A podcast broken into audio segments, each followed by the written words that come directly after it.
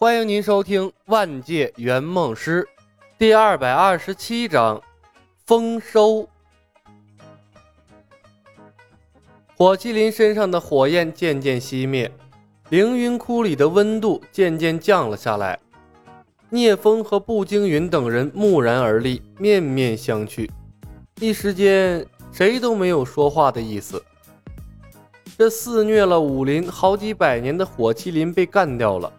他们却一丁点的成就感都没有，这种感觉就像是称霸了江湖十多年的雄霸，跳着妖娆的舞蹈，被一把普通的弓箭一点点的磨死了，就像是剑圣耗尽了生命，使用了不存在于人间的剑二十三，结果一个人都没杀，脑袋晃来晃去，表演了许久的卡壳和变脸。最终，灵魂不甘心的消散了。窝囊、荒诞、悲凉，而且毫无尊严，一点都不符合强者的身份。师妹，好样的！李牧朝冯公子挑起了大拇指。他是唯结果论的实用主义者，打倒敌人才是最终目的，才不管过程用的什么方法呢。敌人的尊严。跟他有什么关系？冯公子看着距离他不到五米的火麒麟，腿一软，扑通一声坐到了地上，故作坚强的挤出了一个艰难的笑容。嗯，师兄，我很棒的，对不对？当然，你是合格的队友。李牧笑着赞扬道：“打火麒麟，你当居首功。”他对这个新队友是越来越满意了，多出了两个技能搭配，连二星任务都没那么难了。果然啊，提早一步转正是对的，不然他一个人俩技能，在宿命论主导的风云世界，这麒麟臂的任务说不定就失败了。李牧清点此次的收获：七条新鲜的麒麟臂，以及一头神兽的尸体。剑尘和明月背着的麒麟臂，自始至终都没有接触到麒麟血。李牧来到火麒麟的尸体前，蹲了下去，伸手触摸着他坚硬的鳞甲，发动了能力窃取的技能。不腐，刀枪不入，起死回生。神兽不愧是神兽啊！别人死了就是一具尸体。他死了，竟然还自带三个技能。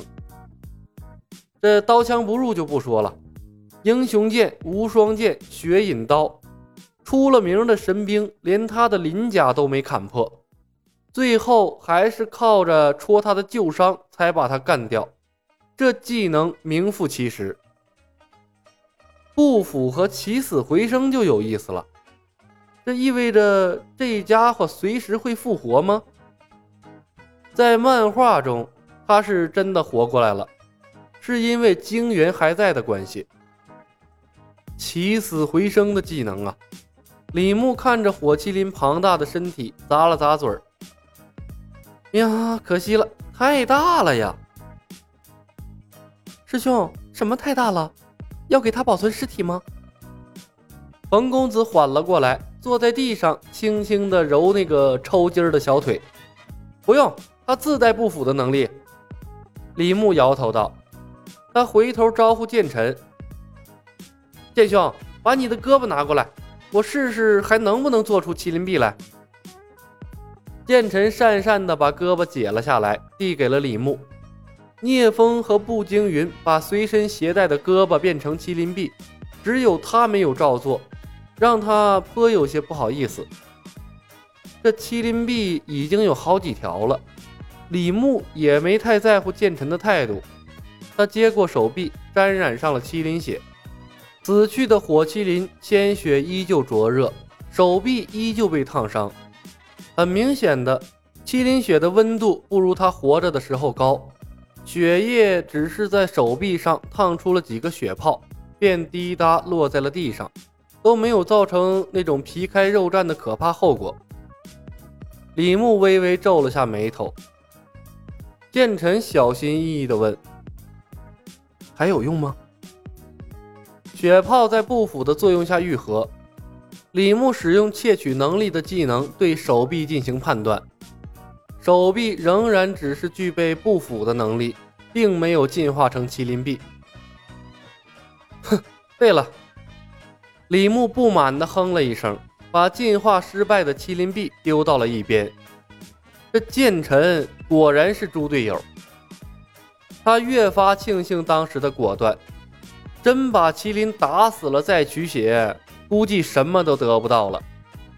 剑臣一愣，尴尬地对李牧拱了拱手，那脸臊得通红，一时间羞愧难当。随着火麒麟尸体温度的降低，他的血液温度也在随之降低。李牧握住无声剑的剑柄，把他拽了出来，随手递给了聂风。走吧，大功告成，该回家了。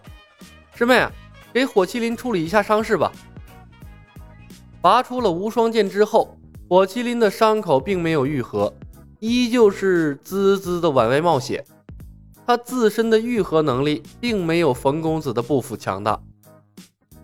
冯公子愣了一下，对火麒麟的尸体使用了尸身不腐的能力，帮助他愈合了伤口。师兄。要把火麒麟带走吗？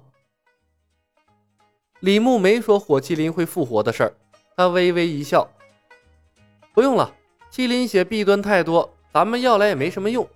让你给他治疗伤势，就是结个善缘，说不定什么时候就有用了。”哦，冯公子似懂非懂的点了点头。麒麟臂的任务快要达成。也就意味着风云世界会成为李牧的后花园。龙龟死了，凤死了，龙以后也会被帝释天打死。不给风云世界留一头异兽，李牧总觉得有些说不过去。最关键的是，雪菩提、麒麟臂都是好东西。死了的火麒麟不值钱，活着的火麒麟才是资源宝库啊！对了，聂风，我刚才好像看到断浪了，得到了七条麒麟臂。回去的路上，李牧心情大好。怎么说，咱们也是一起打过独孤一方的战友，竟然不帮着我们一起打火麒麟，自己先跑了，太不够义气了。哼，呃，他有他的苦衷吧？聂风讪讪的一笑，为好友辩解。别担心。我们马上会再见的，到时候我替你管教他。李牧笑了笑，转向了步惊云，问道：“老布，麒麟臂感觉怎么样？”手臂的力量很大，增加了我不少的功力。步惊云沉默了片刻，这才说道：“不过使用它的时候，会有一种抑制不住的杀意在心中滋生，有种不是自己手臂的感觉。”多练习练习就好了，李牧说道。要知道啊，你宿命中的麒麟臂是鱼跃那条，现在这条是你自己的，而且还具有不腐的特性，比原来那条强多了。宿命。步惊云虚握了下新鲜得到的麒麟臂，目光有些茫然。聂风，火麒麟死了，凌云窟里还有玄武真功。那是你命中注定的功夫，有空可以来找啊。李牧又看向了聂风，叮嘱道：“哼，玄武真功，啥玩意儿？遇到共舞也无计可施吧？”聂风偷偷瞄了眼冯公子，这才笑道：“哈哈，李兄，武功够用就行了，学不学的无所谓。帮助左师兄装上麒麟臂之后，我已打定主意和明月退隐江湖了。”步惊云说道：“风师弟，等此间事了，我和孔慈也要归隐江湖，过平淡的日子了。”本集已经播讲完毕，感谢您的收听。喜欢的朋友们，点点关注，点点订阅呗，谢谢了。